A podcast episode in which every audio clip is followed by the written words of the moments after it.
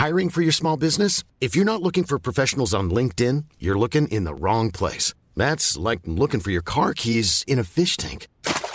LinkedIn helps you hire professionals you can't find anywhere else, even those who aren't actively searching for a new job but might be open to the perfect role. In a given month, over 70% of LinkedIn users don't even visit other leading job sites. So start looking in the right place. With LinkedIn, you can hire professionals like a professional. Post your free job on linkedin.com slash people today.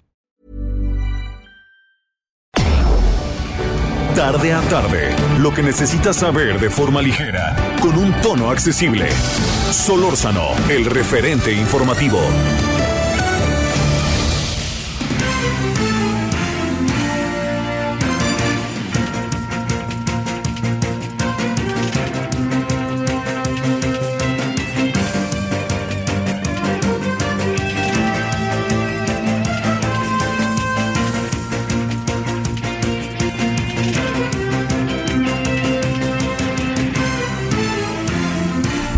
Buenas tardes, son ahora las 17 horas en la hora del centro. Estamos aquí en el 98.5 de FM Heraldo Radio.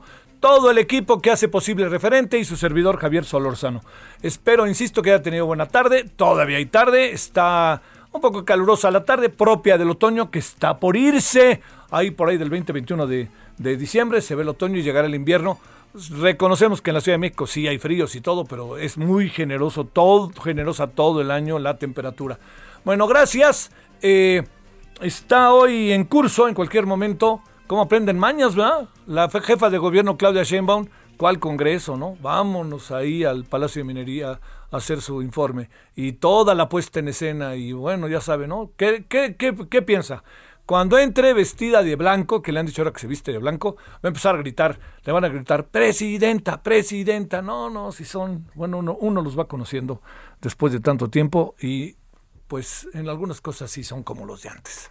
Y están echando toda la casa por la ventana para fortalecerse y para fortalecer a lo que yo llamo la perfilada. Bueno, este es un asunto, no hay más, este, digo que lo que vaya pasando es toda una transmisión y obviamente habrá quien ahí esté a todo lo que da para que podamos, este, eh, para que se pueda, eh, este, llevar a cabo una, una, este, eh, un, un, informe que pues más bien es para sus cuates y para los que están con ella y colorín colorado. Bueno, déjeme decirle que mañana va a haber una reunión que me parece de enorme relevancia en el CIDE.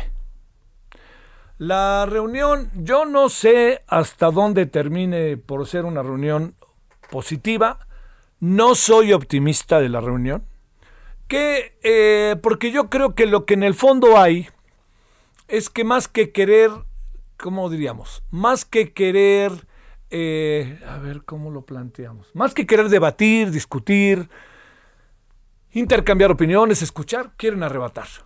Y yo creo que lo han venido haciendo y quieren arrebatar. Y están arrebatando, están arrebatando. Acuérdense que hace algunos meses de manera inopinada un grupo de legisladores de Morena por Hidalgo, del PRI, del, de, de, Morena, perdón, de Morena por Hidalgo, de este, eh, diputados, diputadas, propusieron que el canal 11 fuera, que el Politécnico, y con todo lo que tiene también que ver el canal 11, fuera autónomo. ¿Usted, ¿Usted cree que el director del canal del Politécnico lo sabía? ¿Usted cree que la comunidad politécnica, que es, digo, es cosa nomás de que la, que la toquen para que vean cómo se comporta, que es ruda, no se deja y defiende a su politécnico y hacen muy bien? Eh, recuerde, ¿no? El director tuvo que salir. Aquí hablamos con el director y dijo, oigan, yo no sé de dónde salió esto, no lo podemos aceptar por ningún motivo. Y la comunidad politécnica, su consejo ha dicho que no y que regresen por donde iban. Pero ahora sí que, si usted me permite, el mensaje estaba dado, ¿eh? Dicho de otra manera, no lo soslayen, ¿eh? Porque lo, como diría aquella canción, si no es ahora será mañana, ¿eh? Y están tras eso. Porque esto se suma a lo de los científicos. Y esto se suma también, hoy lo del cine. Hay una, y lo de la Universidad Autónoma de Zacatecas como modelo de la 4T, ¿no? ¡Ay, ay qué bárbaro! O sea, huyen de la ideologización y se van directo a la ideologización. Eso no puede ser. Si ustedes creen que todo lo que hay en las universidades de México es neoliberal, conservador, pues la verdad que, que quien lo dijo está totalmente equivocado. O sea, Es evidente que hace mucho no va a una universidad. Su servidor tiene la fortuna de ir seguido a universidades que me invitan. yo, si no lo sabe, déjeme contárselo, no tiene por qué saberlo. Yo trabajé 15 años en la Universidad Autónoma Metropolitana Xochimilco de tiempo completo. Uno sabe cómo son las cosas adentro. Uno sabe los vicios, lo sabe cómo se acomodan, lo saben muchas veces, pero el proceso de enseñanza-aprendizaje, perdónenme, no hay maestros que llegan y digan a partir de ahora solo neoliberalismo y váyanse a la fregada a todos los que piensan de manera diferente. Eso en las carreras que yo trabajé y en las ocasiones que he ido, nunca lo he visto. Bueno, ni en, la, ni en universidades que podrían ser, si usted lo quiere, conservadoras, como la Náhuac, por ejemplo. Pero usted vea lo que es el ITESO, que es privado en Guadalajara, vea lo que es la UDG, vea lo que es la Universidad Iberoamericana, Vea lo que es el Tecnológico de Monterrey. No, hombre, pues por ahí están pasando cosas verdaderamente formidables. Vea lo que es el Politécnico. Y ahora sí que por sus actos y sus alumnos los conoceréis. Perdóneme, la universidad no agarra a un estudiante y le dice, a partir de ahora quiero que sea secretario de Economía. Ya que sea secretario de Economía, aplica todo lo que te enseñamos. Eso lo va aprendiendo el alumno cuando ya no es alumno y es egresado. Y él dice, bueno, me voy por acá porque quiero trabajar o porque pienso así. Pero en la escuela usted cree que le dicen, a ver, desde hoy vas a ser conservador. Y Chicles, chocolates, móganos y es. Por Dios, hombre. Qué ingenuidad, qué candidez y además qué lejos, ¿no? De todo. Hoy me llamó la atención que John Ackerman dijo, a lo mejor la próxima rectora es mi esposa, Irmeréndira Sandoval. Yo le digo que la siguiente parada es la UNAM, ¿eh? Y a ver cómo agarra la UNAM todo esto. ¿Por qué? Porque yo creo que tenemos que evidentemente entrarle a todo con los debates sobre las universidades. Tenemos que entrarle. Hay muchas cosas que están mal, muchas. Pero una cosa es querer entrarle a debatir, discutir, escuchar, y otra cosa arrebatar. Y están arrebatando. Y si están arrebatando va a ser un error histórico. Lo va a ver en 10 años cuando se escribe esto y uno diga, ¿se acuerdan aquellos que hicieron cómo es posible? O sea, para decirlo claro, si se quiere de Guatemala a Guatepeor, se lo pregunto. Y la gran pregunta es si estamos en Guatemala dicho como palabra, ¿eh? Guatemala, o sea, un estado malo de las cosas. Para irnos un estado peor de las cosas. Entonces yo, yo sería cuidadoso con eso. A mí me, llama mucho la atención lo que está pasando, porque en lo del CIDE yo no veo que haya una voluntad. Ojalá esté equivocadísimo.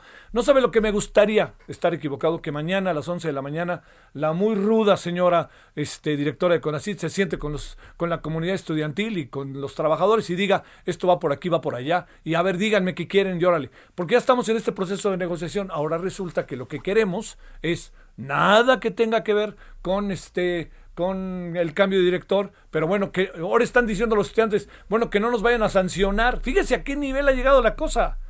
Como ya saben que se les van encima, no me vayan a sancionar mientras el director ahí anda que ni siquiera dialoga con nadie. Acuérdese lo que vimos hace unos días a la puerta del CIDE. Es una situación muy preocupante. No es solo preocupante en sí, es por lo que hay detrás de ella. Hay una idea de arrebatar arrebatar a las instituciones de educación superior para que las instituciones de educación superior se conviertan en, yo le diría, apéndice del régimen.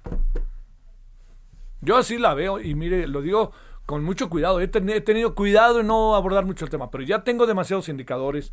He hablado con maestros, he hablado con alumnos, veo en lo que pasa en las redes, veo lo que dice la señora Álvarez Bulla, veo lo que dice el señor Tellaeche, y uno ve lo que la preocupación que hay en la UNAM ahora, hablo con el director del Politécnico, hablo con el con los científicos que están demandados, no, por favor, eh. O sea, si se quieren apoderar de eso, van a cometer un error histórico. Si quieren ser parte de un proceso de cambio, pues ahí están, ahí están las condiciones para el diálogo y le voy a decir una cosa, quien está negociando no se lleva todo quien se está negociando es eso precisamente. Pero lo que se está negociando es, yo te doy, tú me das, vamos por aquí, vamos por allá. Pero esta es una institución de educación superior. Y en una institución de educación superior no vamos a decir, bueno, pones tres materias en lugar de cinco, ahora un volado. No, se discuten ideas. Y esas son las ideas que deben de estar en medio de nosotros. Bueno, ya no le cuento más este, sobre esto, que es un asunto que mañana, yo espero que mañana sea algo muy importante. Muy, muy importante. Bueno, y lo segundo es más gozoso.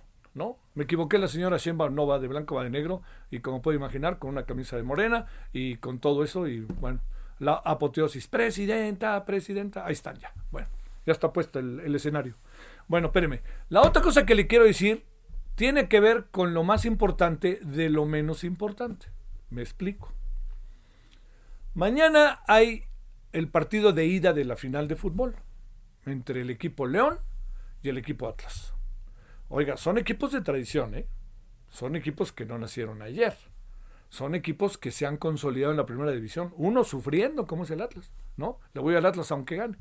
Y el otro, a partir de que tiene una nueva gestión, ha cambiado las cosas de una manera particularmente importante para la ciudad de León y para los aficionados de León, que son muchos. Gol de la fiera, diría mi amigo Raúl Orbañanos.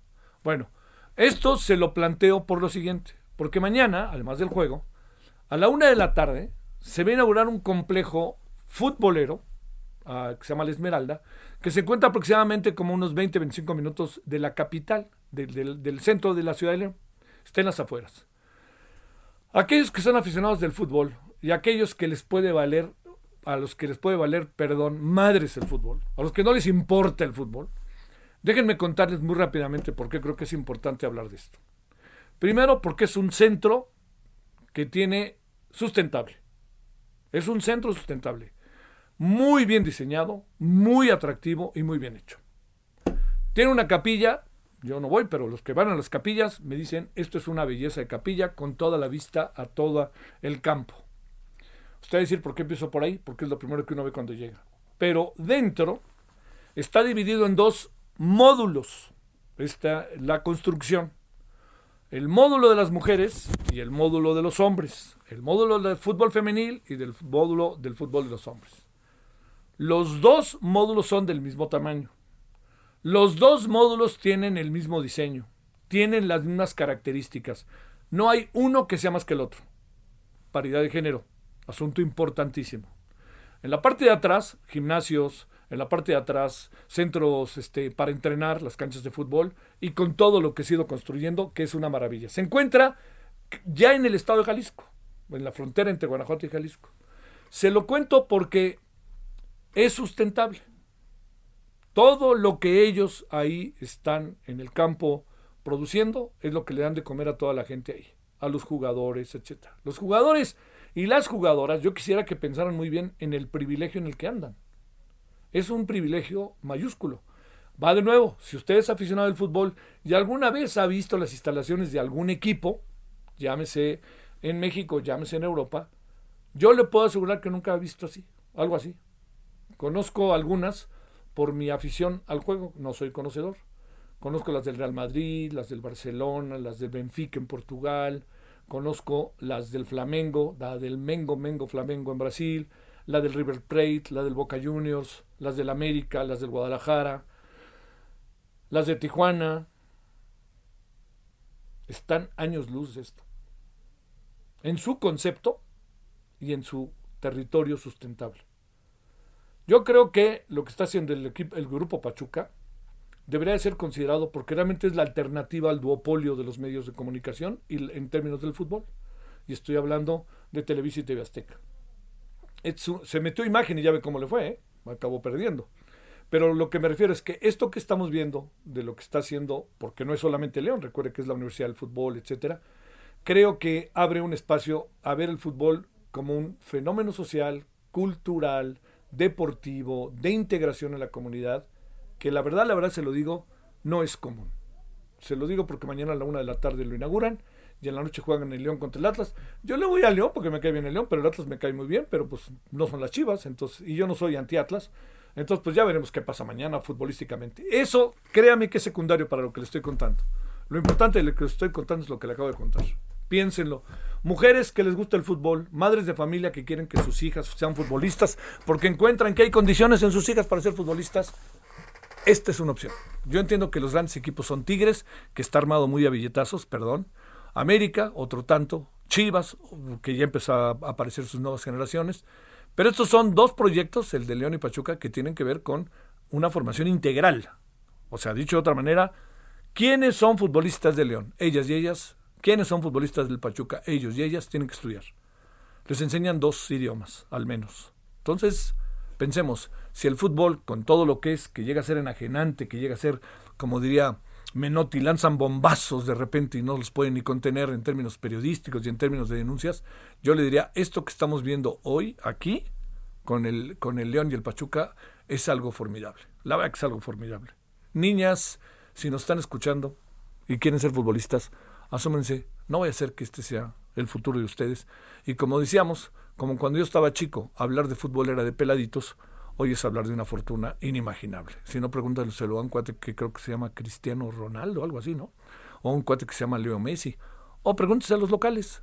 Pregúntenselo a las jugadoras de Tigres que cada vez se han ganado más dinero en la cancha. Es un equipazo Tigres. O pregúntenselas a poder rebasar ese tope de seis mil pesos que tienen las mujeres para ganar. Y pregúntenselo en México por un tal Ochoa. Y pregúntenselo en México por un Alexis Vega. O por quién quiere. Por uno de estos. ¿Cuánto pagaron por Diego Reyes? ¿Cómo se pida? Este que llegó a la América. Santos, ¿no? Diego Reyes, creo que se llama un chileno. ¿Cuánto cree que costó? Pues había costado 6, 7 millones de dólares la carta. Bueno, si ya estamos en eso, y esto es un negocio, pues hagámoslo bien, pero sobre todo hagámoslo eh, con un sentido social, cultural y sustentable, como es el caso de que le menciono. Bueno, todo se lo cuento porque me parece muy emocionante lo que está pasando mañana y porque creo que, como dice David Feitelson, si alguien le rompió la estructura al fútbol de los últimos años, es el grupo Pachuca. Y ahora, fíjense nada más, Fox Sports y TV Azteca acaban de hacer un convenio que Fox le pide a TV Azteca que comercialice. La última vez que TV Azteca comercializó algo fue al Canal 40, que era propietario Javier Moreno Valle. Al paso del tiempo le quitaron el canal. Y ahora es Azteca 40. Y al paso del tiempo, el señor Moreno Valle sigue en Houston porque si viene a México, el señor demandante, Ricardo Salinas, va a ir tras él. Bueno, y además, como somos amigos de ya sabe quién, pues ya se va a imaginar. 17-16 en el Centro. Solórzano, el referente informativo.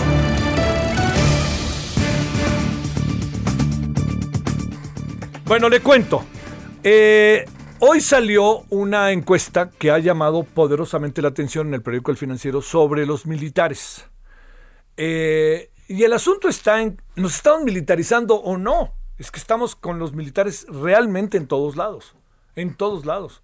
Entrega de medicinas, construcción del tren Maya, dos bocas, este aeropuerto Felipe Ángeles. Y empiezan a surgir también hechos de corrupción, o perdón, presunción de hechos de corrupción que se están dando precisamente en estas áreas, particularmente con el aeropuerto. Bueno, no le demos más vuelta al asunto si a usted le parece y quedémonos con que vamos a hablar del tema. David Saucedo, especialista en seguridad pública. David, te saludo con gusto, ¿cómo has estado?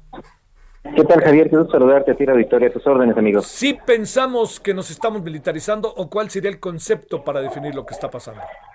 Definitivamente, mira, en América Latina existen distintos niveles, algo así como un militarestómetro para medir cuál es la, nivel de infiltración de las Fuerzas Armadas en la vida civil.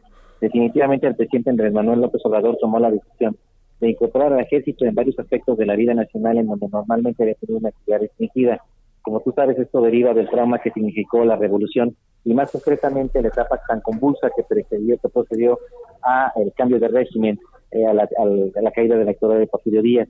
De hecho, se concibe como un éxito de la vida democrática del país el haber alejado a los, a los militares de, las, de las esferas de gobierno. Por eso genera tanta inquietud el hecho de que el presidente Andrés Manuel haya permitido estar eh, tan vigentes y tan presentes en distintos aspectos de la vida nacional. En efecto, tenemos un, nivel de militarización, pero me gustaría avanzar una hipótesis contigo. No se trata de una militarización que ponga en, riesgo la vida democrática del país, sino que se está haciendo con el objeto de, por parte del presidente, avanzar en algunos puntos en donde él percibe que eh, la fuerza civil no le era suficiente como para poder avanzar en sus objetivos. Eh, yo tengo serias dudas con respecto a que esto sea así, pero la, la, la opinión que cuenta en este caso no es la del sino del presidente en todo caso. A ver, eh, pero digamos, este, lo que, lo que nosotros alcanzamos a apreciar, ¿tuviste oportunidad de ver la encuesta del financiero? Sí, por supuesto. Es, es como, las respuestas son como también, no, no, no, no como que no hay mucha información de parte de, los ciudadanos sobre el tema y este y además también queda este en un en una posición de mantener un alto nivel de credibilidad. No, desde luego, en, en este caso en concreto, la opinión pública no coincide con la opinión publicada. es decir, existe un círculo rojo, un círculo informado, eh, que está al pendiente de los acontecimientos, pero que no necesariamente coincide con la opinión que tiene el grueso de la población. El presidente tiene altos niveles de aceptación casi en todos los rubros en donde él eh, tiene intervención en la mañanera. Este tema de la militarización es un fenómeno, es un concepto que se está eh, manejando entre especialistas, entre eh, personas que forman parte del Círculo Rojo y que de hecho podemos presentar pruebas muy contundentes de que está ocurriendo este fenómeno, pero para la población en general no es de esta manera. En parte también porque las grandes metrópolis, me refiero a la Ciudad de México, Guadalajara, Monterrey, las ciudades medias, quizá con la única excepción de, de León, no, no resienten y no sienten hasta el momento una presencia militar avasalladora. Es decir, eh, hay que tomar en cuenta que también las encuestas de opinión se levantan justamente en las zonas urbanas de alto nivel poblacional. Y en estas zonas en donde hay este, presencia intensa de las Fuerzas Armadas, no sé, no hay eh, todavía este, en las zonas estas que te comento de alto nivel, eh, de alto peso poblacional. la, la militarización sigue siendo una un concepto que se encuentra un poquito alejado y distante por ejemplo, quizá en, Yucatán, en, Campeche, en Quintana Roo, en la zona del Tren Maya, quizá en Tabasco, evidentemente se perciba, pero se percibe en un sentido positivo, no como un rasgo negativo del actual gobierno federal. Claro.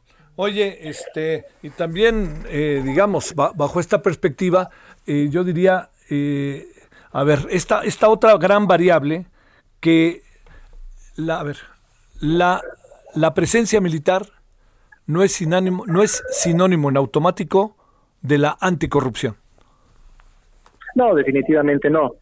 Por la poca información con la que contamos hasta el momento, hay procesos eh, poco claros en la asignación de contratos. Eh, la prensa independiente, evidentemente, empieza a encontrar algunas irregularidades en los procesos constructivos que conducen las Fuerzas Armadas, que seguramente nos van a generar escándalos en la recta final de sexenio. Está en manos de la oposición, evidentemente, capitalizar esta información que empieza a brotar en los distintos proyectos de infraestructura, en donde las Fuerzas Armadas tienen una participación importante. De hecho, ya hay algunos indicios, por ejemplo, en la construcción de los bancos del bienestar, pero aún no alcanzan las notas de ocho columnas y desde luego que no se han convertido en nota internacional, en parte porque también hay hacia las Fuerzas Armadas un alto nivel de prestigio que tiene tanto en, entre la ciudadanía como, hay que decirlo, entre los medios de comunicación.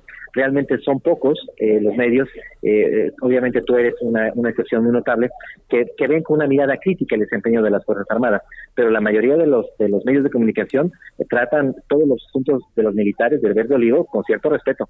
Sí, sí. Y bueno, oye, y además, David, diríamos, Claro que uno respeta a las Fuerzas Armadas, pero pues las estamos moviendo en terrenos que de suyo no son de ellos, en muchos casos ni constitucionalmente son de ellos. No, definitivamente, y ellos creo que deberían entenderlo. Eh, eh, es como dice un, viejo dicho de la política que tú conoces bien, al que no le gusta el calor que no se meta a la cocina, pero resulta que los militares están muy adentro en la cocina, en el refrigerador, en la estufa y están cocinando proyectos de alto impacto para el actual gobierno federal, de modo que es inevitable que se conviertan en, el objeto del escrutinio público, ¿no?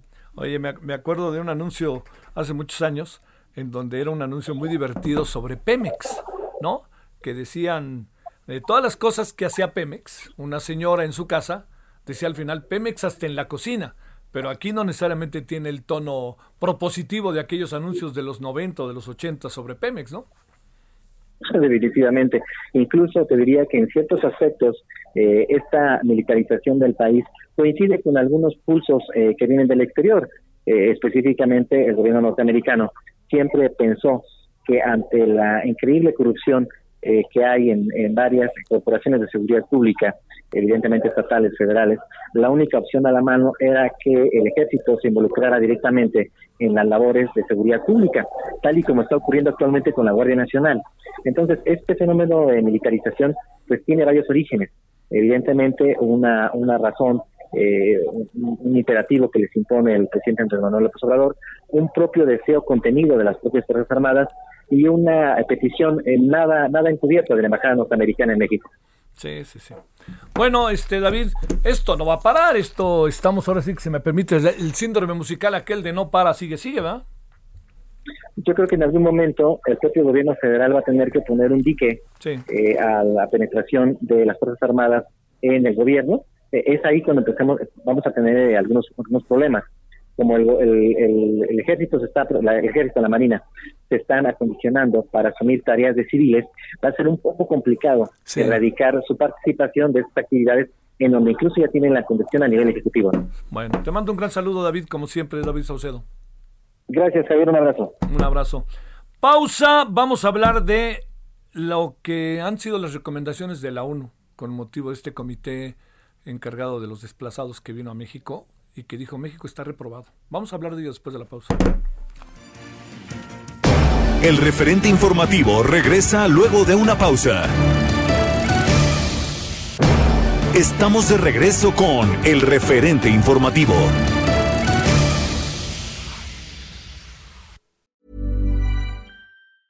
Hiring for your small business? If you're not looking for professionals on LinkedIn, you're looking in the wrong place. That's like looking for your car keys in a fish tank. LinkedIn helps you hire professionals you can't find anywhere else, even those who aren't actively searching for a new job but might be open to the perfect role. In a given month, over 70% of LinkedIn users don't even visit other leading job sites. So start looking in the right place. With LinkedIn, you can hire professionals like a professional. Post your free job on linkedin.com slash people today. En el referente informativo le presentamos información relevante. Consulta por la revocación de mandato no se puede realizar sin más presupuesto, asegura el INE. Migrantes saturan albergues de la Ciudad de México. Llegan hasta 30 personas diarias, asegura la Comisión de Derechos Humanos. Estados Unidos emite alerta para viajar a México por alto nivel de COVID-19. Fuerzas Armadas inician plan piloto de distribución de medicamentos en México. Marcelo Ebrard es nominado como persona del año por la Asociación de Control de Armas. Reino Unido anuncia el regreso al teletrabajo por variante Omicron. Damnificados Unidos buscan ser escuchados por legisladores tras sismo de 2017. Pues autoriza a Emilio Lozoya una última prórroga por el caso agronitrogenados. Suprema Corte de Justicia de la Nación aprueba que padres puedan elegir el orden de los apellidos de sus hijos. Riders on the storm. Riders on the storm. Into this house we're born, into this world we're thrown. Like a dog without a bone, and we're out on loan. Riders on the storm. There's a killer on the road.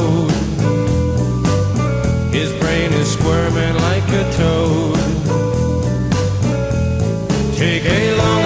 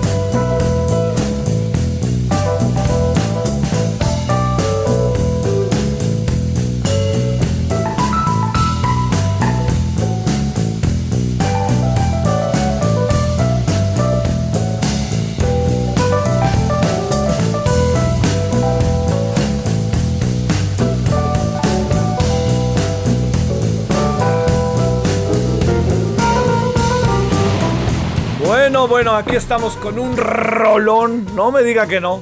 hasta yo creo que la gente joven la ubica, ¿no? Es Riders on the Storm, ¿no?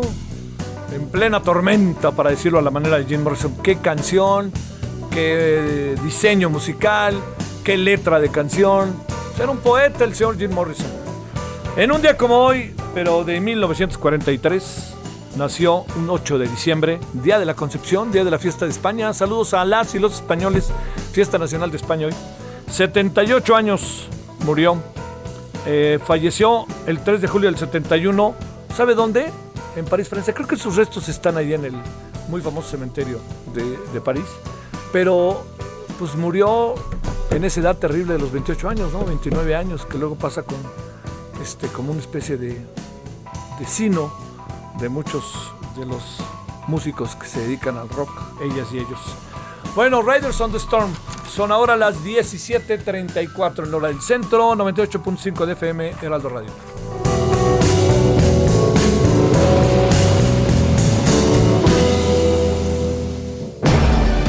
Solórzano, el referente informativo.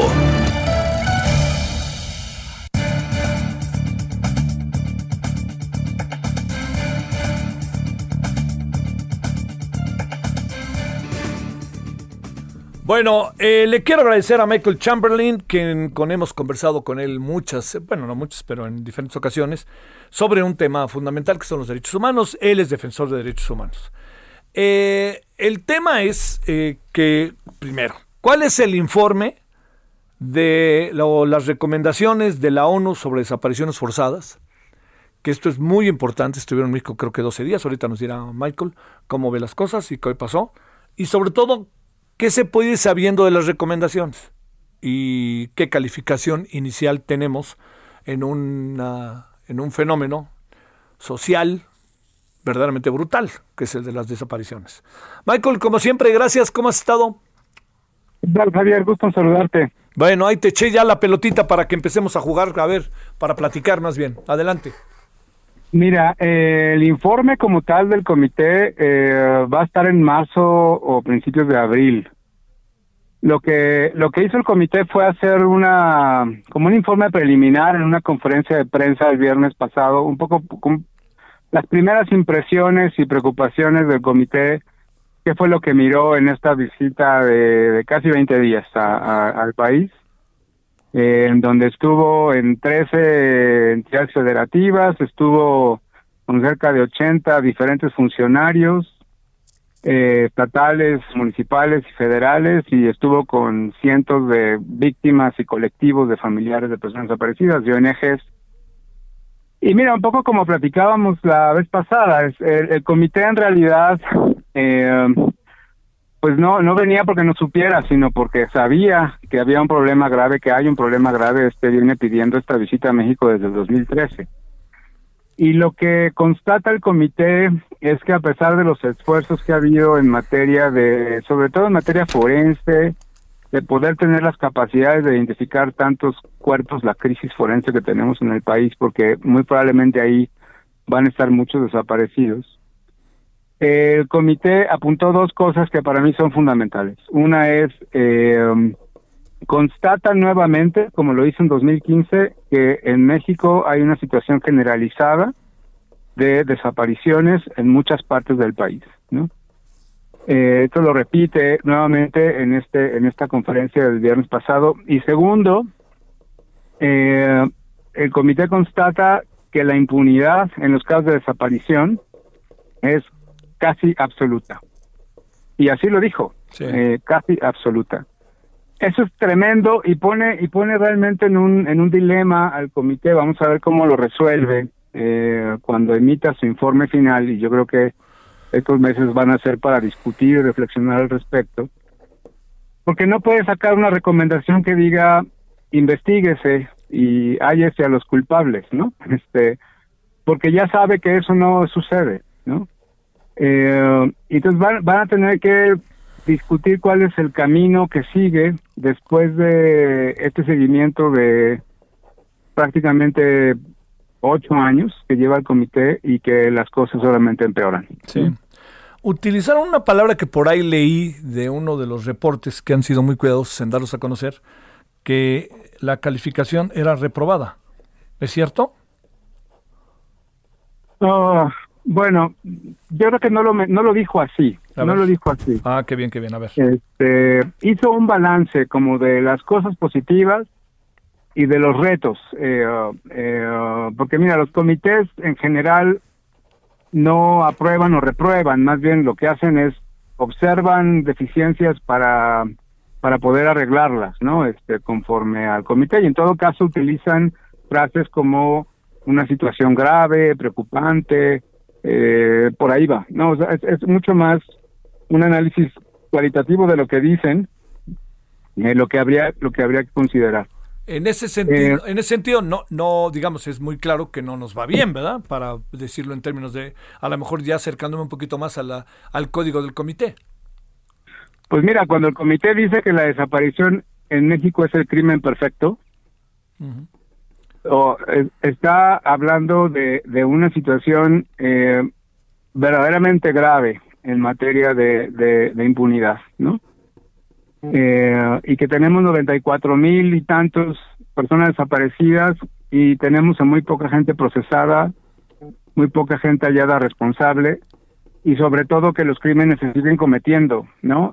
esto está generando una crisis social de enormes proporciones, porque atrás de esto decíamos el otro día, hay, un problema de trata de personas, hay un problema de ejecuciones extrajudiciales, pero también hay un problema de desplazamiento forzado, de pérdida económica, de, de, una violencia en la que vivimos atrapados todos, ¿no? Eh, ese es el tamaño del reto de, de, digamos, de lo que está poniendo en cuestión es el, Estado de Derecho mismo, ¿no? Eh, y eso es grave, eso es, eso es muy grave.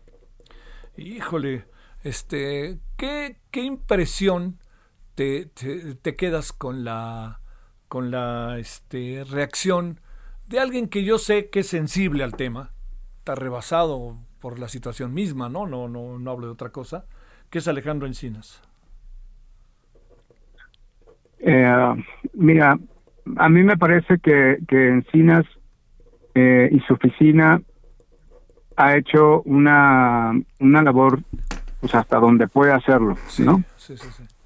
Me parece que el problema es que eh, es que se mira que el asunto es un asunto de encina, ¿no? Claro, eh, claro, claro, Entonces el comité, por ejemplo, no se no se reunió con el presidente y después de que se fue el comité, el presidente dice que vengan y que me den pruebas de que hay desaparición forzada en el país, ¿no? Cuando Encinas dice, yo te estoy dando los números cada tres meses, ¿no? El comité no se pudo reunir con Hertz Manero. Sí se reunió con gente de fiscalía, pero no con el fiscal. Entonces, cuando se queda este este problema al nivel de, eh, de la oficina de Alejandro, muy poco se puede hacer. ¿no? Entonces, una de las cosas que dice, por ejemplo, el comité, hay, hay, que pensar en que las comisiones de búsqueda que están, sobre todo la Comisión Nacional de Búsqueda, que está bajo la sombrilla del, de la Subsecretaría de Derechos Humanos, tenga capacidades de primer respondiente, es decir, como lo tiene un ministerio público, como lo tiene la policía, pues es justamente porque los otros no no están coadyuvando en la búsqueda de personas desaparecidas. Entonces, mientras se mire que esto es un problema que tiene que resolver Encinas, eh, estamos, lo voy a decir así, estamos fritos, porque está totalmente fuera de las capacidades de la subsecretaría, por ejemplo, acabar con la impunidad. ¿no?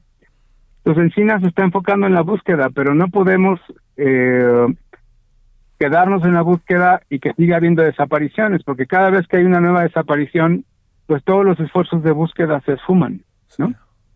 Ese es el cuento de nunca acabar. Entonces, creo que el cuestionamiento hay que fortalecer muchas cosas de, búsqueda y, particularmente temas de terapia forense que tampoco le tocan encima.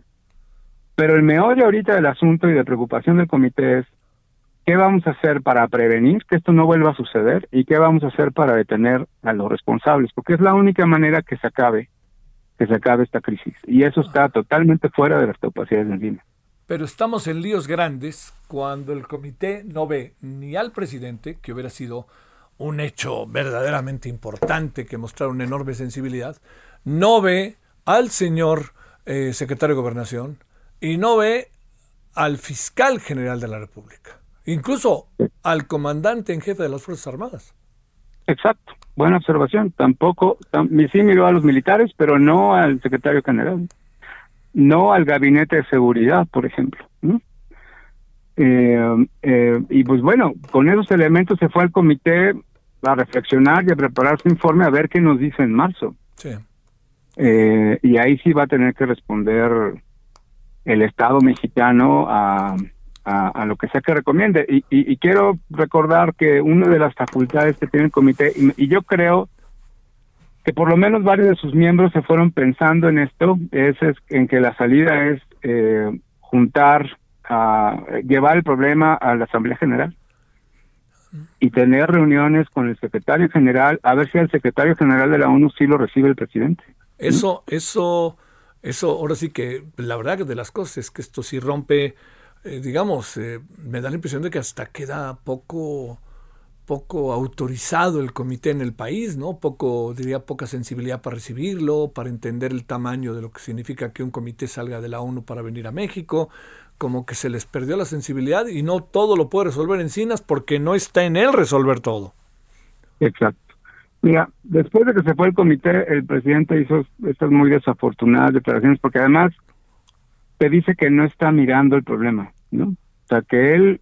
¿Cuáles declaraciones fueron? ¿Cuáles declaraciones fueron, este Michael? Creo que fue el, lunes o martes siguiente cuando dijo eh, en una mañanera, eh, yo quiero que el comité venga y me me dé las pruebas de que en este gobierno hay desapariciones forzadas. Eh, y vaya, o sea, no, no, no parece que el presidente no está mirando la problemática cuando su propio subsecretario de Derechos Humanos se lo está diciendo cada tres meses. Tenemos desapariciones del ejército, de la marina sobre todo, hay desapariciones a nivel municipal, de policías estatales, o sea, sí hay desapariciones forzadas eh, en donde están involucrados de manera directa, ¿no? Pero el comité también había dicho que la, en la medida en que la impunidad es tan grande y el número de casos es tan generalizado, es difícil creer que no hay una política deliberada para que se sigan cometiendo, así sean particulares. Hay una especie de complicidad por parte del gobierno cuando no detiene a los particulares que cometen desapariciones, háblese de, de, crimen organizado, etcétera. Entonces, la carga de la prueba está en el Estado y no en la víctima. Entonces, estas cosas ni siquiera el presidente se ha acercado a entenderlas. Eh, y si no las mira, mucho menos las va a combatir. Esa es la, la, la, la preocupación que tenemos ahora. ¿no? Entonces, y esa es una preocupación con la que se fue el comité, porque el comité tiene que pensar qué tipo de recomendaciones voy a hacer que sean efectivas. Y tiene que considerar las condiciones políticas que hay en el país actualmente. Sí, bueno. Pues este, fíjate, ahorita me estaban mandando de la redacción a ver si, para que incluso actualizar lo que, mm. lo que el presidente dice, que dice, exige AMLO a la ONU presentar pruebas de desaparición forzada en su gobierno. ¿Ha habido desaparición forzada en el gobierno del señor presidente López Obrador no? Sí, por supuesto. Pues, ¿Cómo dice? ¿Pero cómo dice eso? No sé. oye, a ver, déjame preguntarte. ¿Ha habido una es suficiente, pero ha habido un número muy bajo de desaparición forzada, un número que podríamos considerar que hay una tendencia que va a la baja o no. Eh, muy ligeramente. Mira, el, no tengo el, dato exacto ahora, pero eh, eh, Alejandro Encinas decía la, mira, ¿cómo te lo explico? El comité dijo, mientras yo estuve aquí en estos 15, 20 días, hubo poco más de 100 desapariciones durante su visita solamente. Sí. Te decía la vez pasada, hay, hay un promedio eh, en este año más de cerca de mil desapariciones mensuales. Y lo que dicen Sina, sí, pero de estas, la mayoría son cometidas por particulares.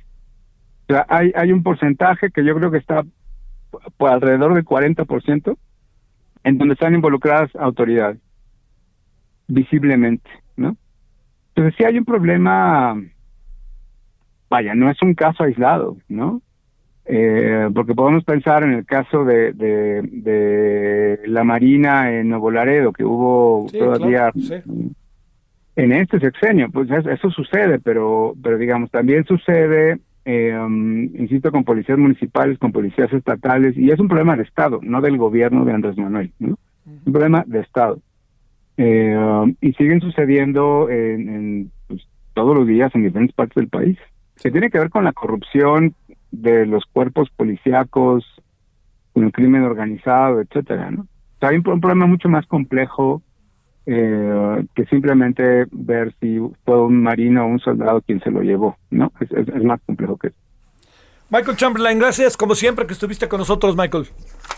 Un gusto, Javier, muchas gracias. Órale, qué bueno que estás en estos temas, en verdad. Qué bueno. Gracias.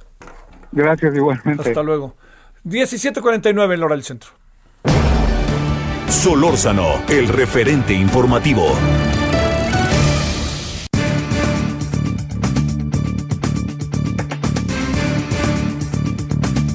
Bueno, eh, Cuauhtémoc Ochoa es diputado federal por Morena y aspirante a la candidatura para el Estado de Hidalgo. Cuauhtémoc, ¿cómo estás, diputado? ¿Cómo te ha ido? ¿Qué tal, Javier? ¿Cómo estás? Qué gusto saludarte. ¿Vas a, ser, ¿Vas a ser el candidato de tu partido o está la caballada grande, para no decir flaca?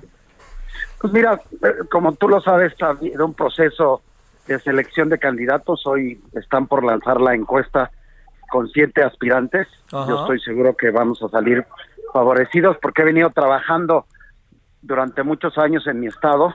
He sido secretario de Turismo, secretario de Obras Públicas, dos veces, dos veces diputado federal, subsecretario, y siempre he estado presente en mi estado. Conozco los 84 municipios.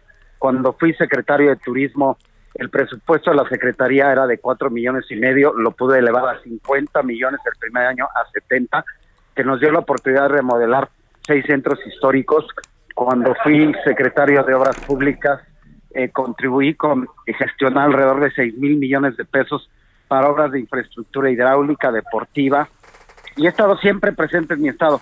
La verdad es que nuestro estado, tú lo conoces, Javier, es un estado que está situado en el centro del país, con enormes oportunidades, pero que los 94 años de gobierno priista no ha podido, no ha podido salir adelante. Tenemos a Querétaro, tenemos a Puebla, que son lugares que la gente busca ir de nuestro estado a buscar una oportunidad y es lo que hoy está buscando Cuauhtémoc Ochoa, que podamos generar los beneficios que el Estado hoy tiene para generar mejores oportunidades de vida, Javier. Oye, en las elecciones anteriores, las del 2020, 2021, 2020, sí, 2020, eh, al PRI no le fue nada mal en el Estado, ¿eh? en Hidalgo, como tú bien lo sabes, ¿no? Este, ¿qué supones que puede pasar tomando en cuenta, no nos hagamos que el gobernador es priista y tomando en cuenta que hay una base priista que tú conoces más que bien, ¿no? Así es, la verdad es que eh, eh, se ganaron eh, por parte de, nuestro partido solamente cinco municipios, por parte de la alianza del PT, Partido Verde y Nueva Alianza, se lograron 17, todo lo más lo ganaron el PAN, el, PRD y el, PRI. Pero si tú te das luego, luego en el 2021 se ganaron 6 de 7 diputaciones federales, 14 de las 18 locales, y que hoy la verdad es que esta transformación que el Estado está buscando, yo estoy seguro que, vamos a salir avantes, que eh, los aspirantes todos merecen todo mi respeto, pero yo estoy convencido que podemos eh, generar beneficios y hacer que nuestro Estado salga más adelante, Javier. Bueno, ¿cuándo Cuauhtémoc se sabrá todo? Porque además, como tú bien lo sabes, está movido.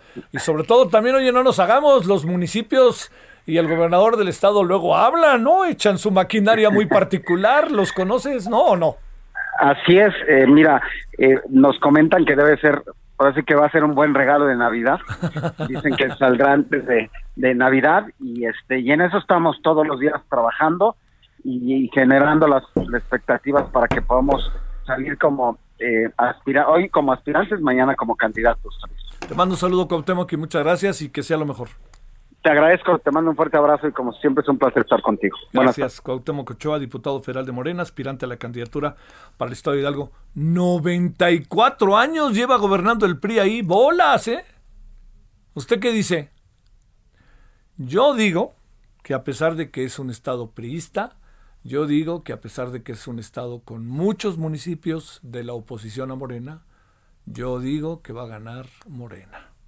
Eh, mire, las encuestas están colocando, independientemente del candidato, una diferencia que debe de alcanzar hoy, hay sobre 8 o 9 puntos. Ahora vamos a ver si los candidatos fortalecen esa, esa eh, o, la disminuyen esa diferencia. No es un estado fácil, ¿eh? Aguascalientes es el que se presume se quedará con el PAN, pero el resto tienen tintes morena de los seis, de seis, uno. Pero Hidalgo puede, algo puede pasar ahí. Yo le diría, el gobernador es priista. La mayoría de los municipios son del PAN, del PRI o del PRD.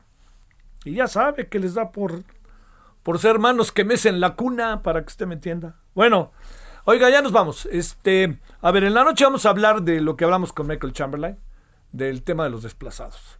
Es un tema que para, para su servidor y desaparecidos es un tema, usted y yo lo sabemos que es aún, que es mucho, es un, es un tema mucho, muy importante. Y lo segundo que es muy importante también, pues, bueno, hoy vamos a tener la presencia, como todos los miércoles, de Agustín Basabe y vamos a tener también la presencia de eh, de todo lo que ha pasado a lo largo del día, ¿no? Para que le informemos qué ha pasado. Y ligado con lo de Michael Chamberlain, vamos a tener el tema de UNICEF Niños, que hay cosas ahí fuertísimas ¿eh? sobre ese tema, los niños migrantes. Bueno, ya nos vamos, hay tarde, pásela bien, adiós.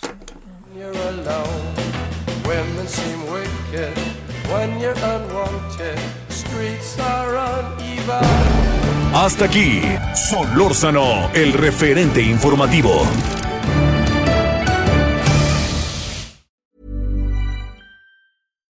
When you make decisions for your company, you look for the no-brainers. And if you have a lot of mailing to do, stamps.com is the ultimate no-brainer. It streamlines your processes to make your business more efficient, which makes you less busy. Mail checks, invoices, legal documents, and everything you need to keep your business running with Stamps.com.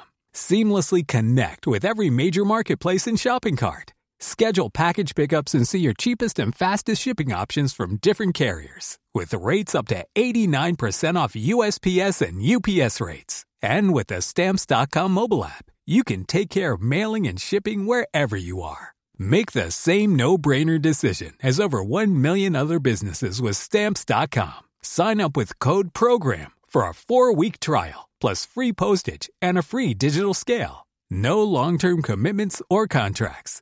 That's stamps.com. Code program.